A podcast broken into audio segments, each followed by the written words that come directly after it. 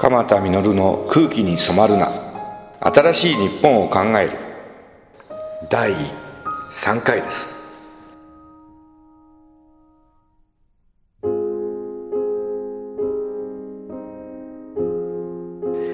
東北の子どもたちを助けるために。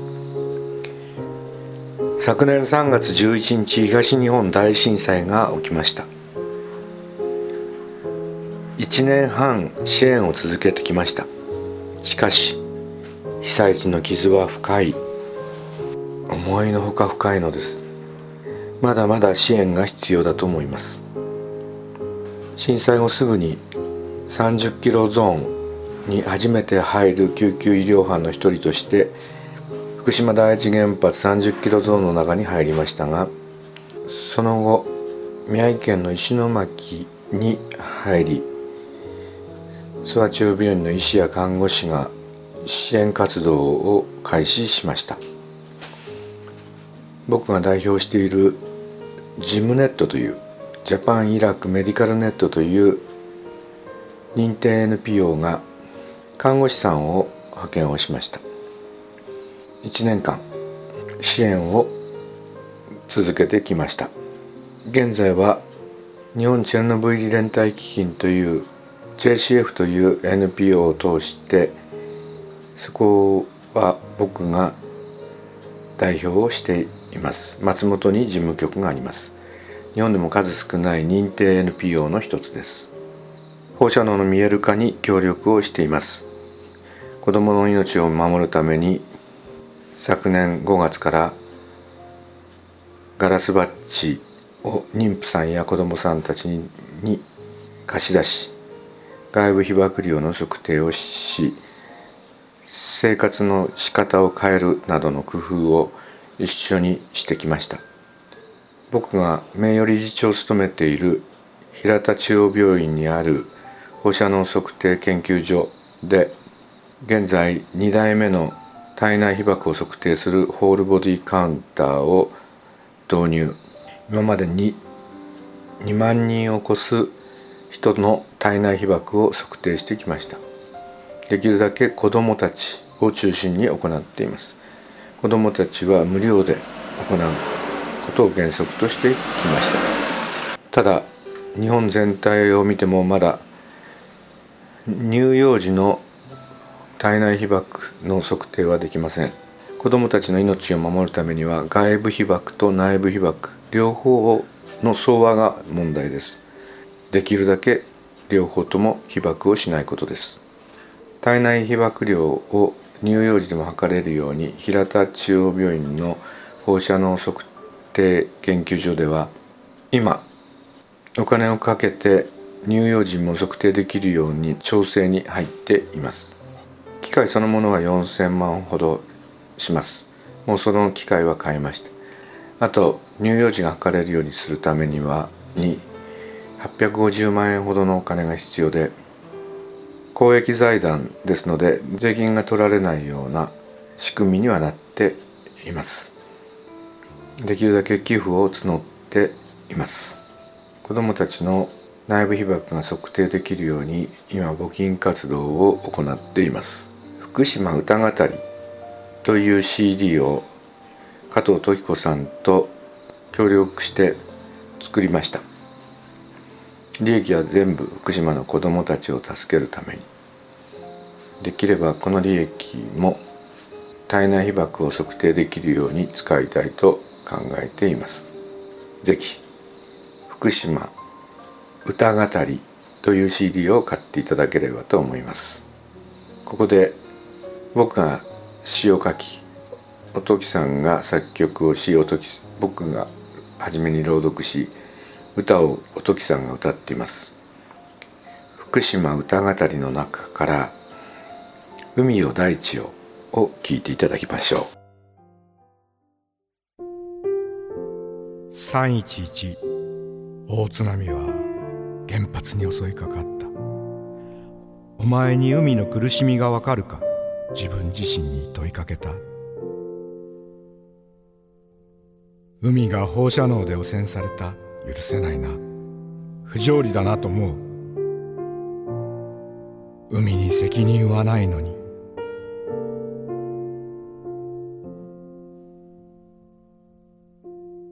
お前にほうれん草の悲しみがわかるか？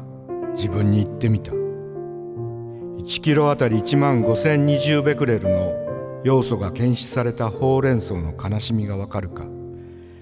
安心して食べてもらいたいと思ったのに。人々の心を不安にした。ほうれん草は悲しいだろう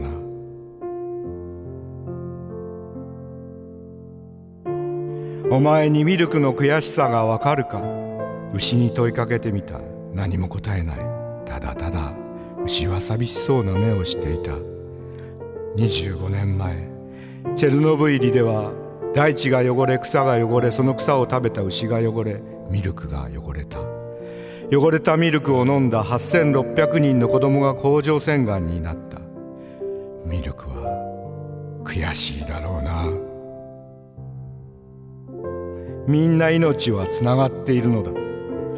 38億年前海から生命は始まった。その海を僕たちは汚した。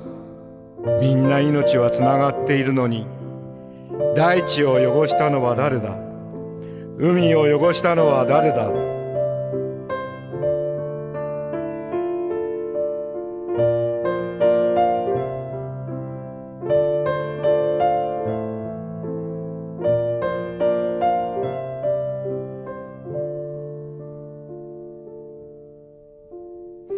？1968年世界の若者が同じ呼吸をした奇跡の年。日本を変えようとした一人の若者が起こっていた。人間は地球のすべての生き物たちに土下座して謝るべきだ。この男は2011年の出来事を間違いなくこの時予感していた。鎌田稔も加藤時子もこの男藤本敏夫も海も大地も空気もみんな怒っている。美しい昔美しい町美しい森汚してしまったけど僕らは諦めない今こそマデーのふるさとマデーの命を取り戻す時ぬちの力を信じている。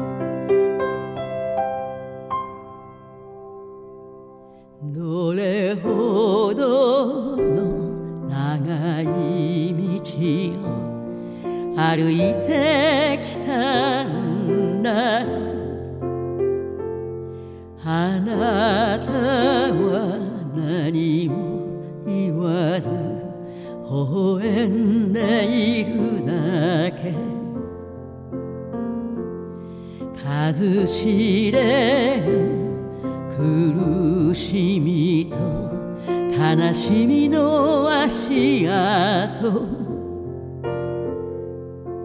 見つめたその胸に涙を沈めて。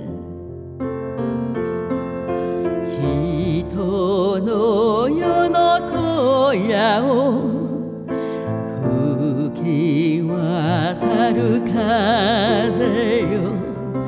運命の流れ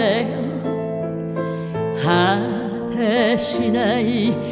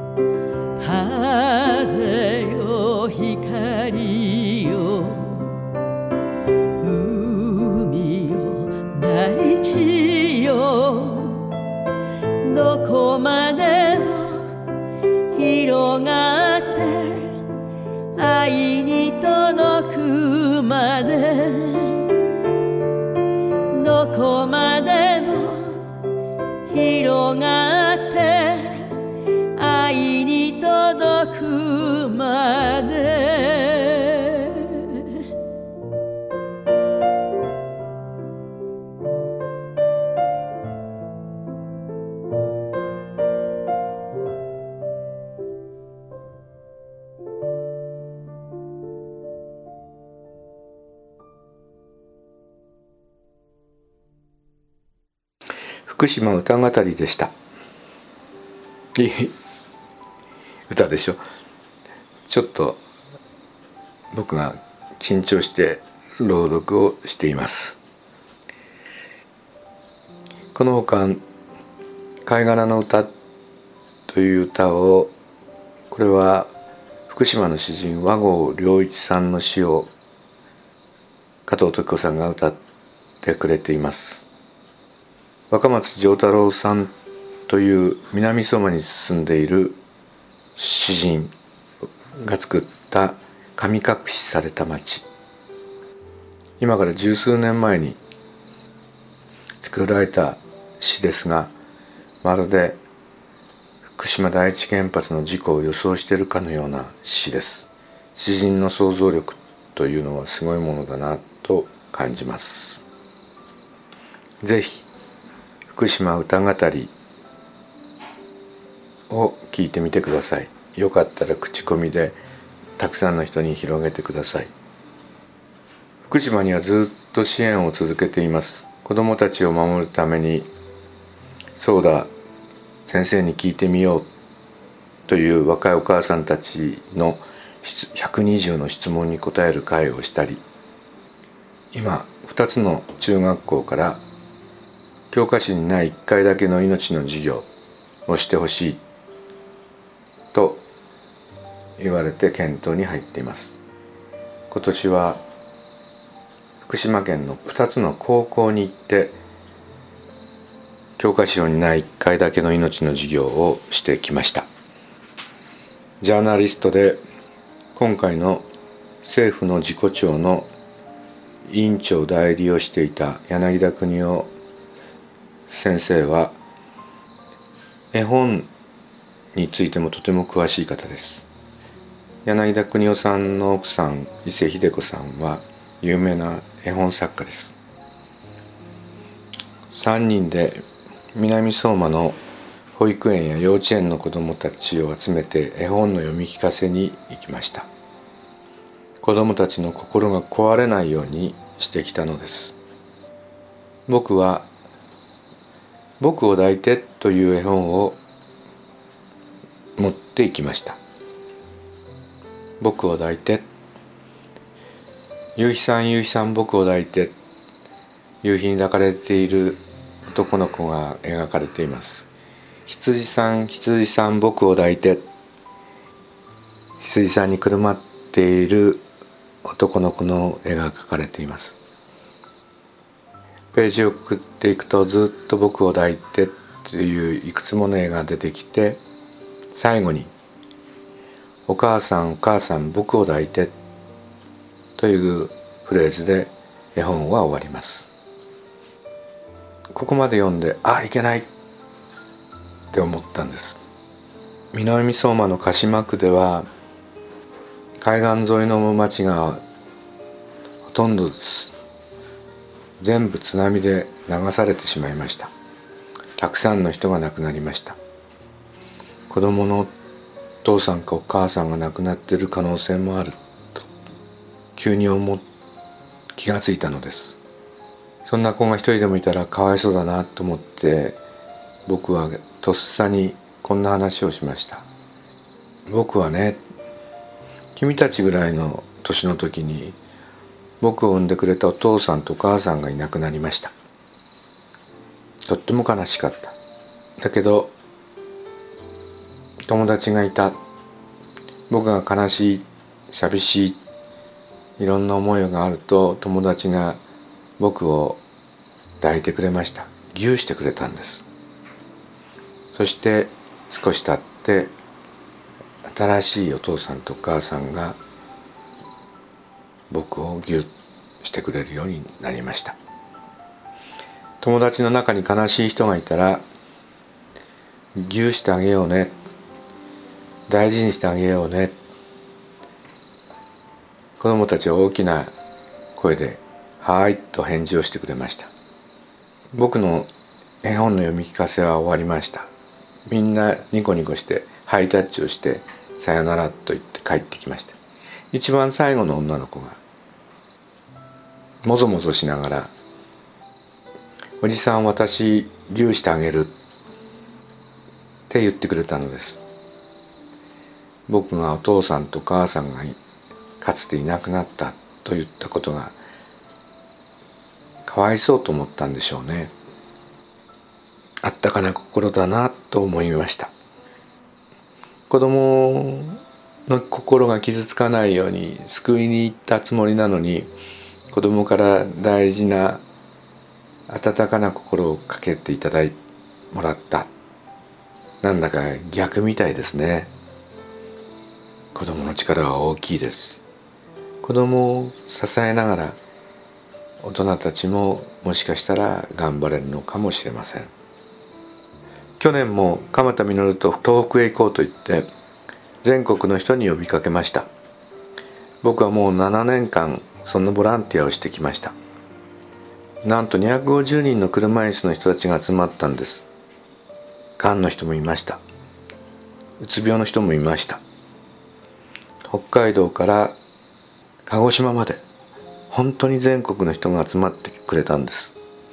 東北宮城県松島の旅館に行きました。来てくれた。よく来てくれた。よく来てくれた。町長さんまで出てご挨拶をしてくれました。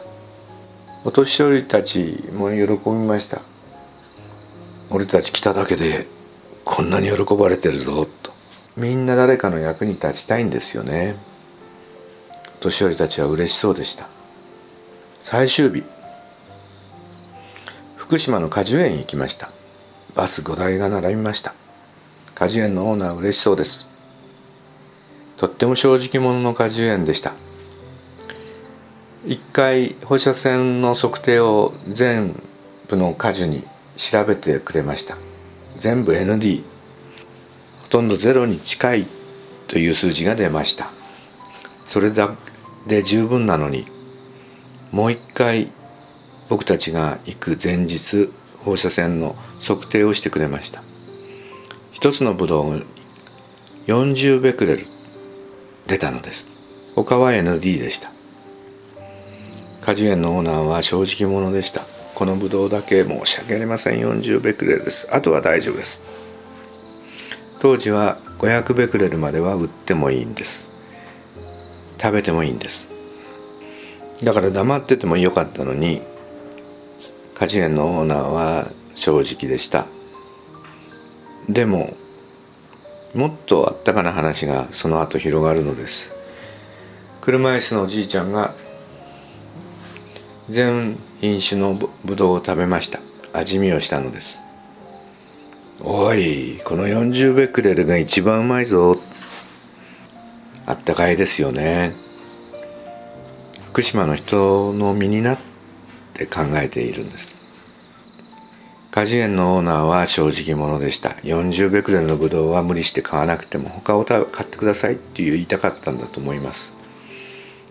でも車椅子のおじさんは福島の人の身になったんですね。さらにこう言うんですよ。俺たち先は短いからな。うまいものを食う権利がある。若い者にこんなうまいものを食わしていかんな。一見するとなんか傲慢な言葉のように見えます。自分たちはうまいものを食べる権利があるなんてね。でもこのこのおじさんただものではありません。若い子供は若い子たちのことは気をつけよう。福島の人のことを考えればこの40ベクレがのブドウが売り切れたらかわいそうだろう。若者のことも考えながら福島の人のことも考えたのです。40ベクレルのブドウがいち早く売り切れました。みんな誰かの役に立ちたいんですよね。でも最後の最後どんでん返しがあったです。車椅子のおじさんたちがこう言うんです。鎌先生と7年ハワイへ行ったり台湾へ行ったり諏訪の温泉に行ったりいろんな旅をしてきたけど今回の旅が一番張り合いがあるな。俺たち役に立ってるもんな。嬉しい旅だったな。って言うんですよね。みんな誰かの役に立ちたい。そして僕も遠くから見てると今回の旅が一番楽しそうでした。子供たちを助けるためにいろんな応援が必要です。東北を応援していきたいと思って今年も9月24日から26日ドリームフェスティバル in 福島。ワイアンズに行きます。ぜひ僕と一緒に旅をしてみませんか？面白い旅ですよ。元気が出ますよ。お問い合わせはクラブツーリズムバリアフリーセンターです。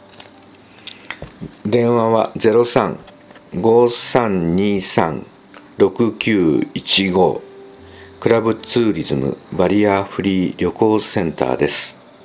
10月8日は長野県の松本市の県民文化会館中ホールで加藤時子チャリティーコンサート鎌田実講演会。利益はみんな東北の子どもたちを支えるために使われます。元木さんがヒット曲の数々を歌います。鎌田実と先ほどの「海よ大地よ」をコラボで朗読したり歌ったりを行います。蒲田の命の講演会もあります。ぜひぜひ松本へお越しください。いい街です。とても綺麗な街です。美味しいものもいっぱいあります。車で20分ほどのところに安曇野というさらに美しいところわさび田なんか一度見てみたらどうでしょうか。秋の旅をしながら鎌田実の公演と加藤時子さんのコンサートを聴いてそして聞くだけでそれが東日本の子どもたちを応援することにつながります。お問い合わせは0263464218 0263464218日本チェルノブイ連帯基金松本にある事務所です。今日は鎌田実の空気に染まるな新しい日本を考える第3回。東北の子どもたちを助けるために。と題してお話をしてきました。第4回は世界の平和を考える。イスラエルやシリアパレスチナイラン。中東のことを鎌田が時々訪ねていますので自分が見てきた中東のいろんなお話をしながらアラブの春がどんな方向へ行くのかを明確にしていこうと思います。第4回をお楽しみに。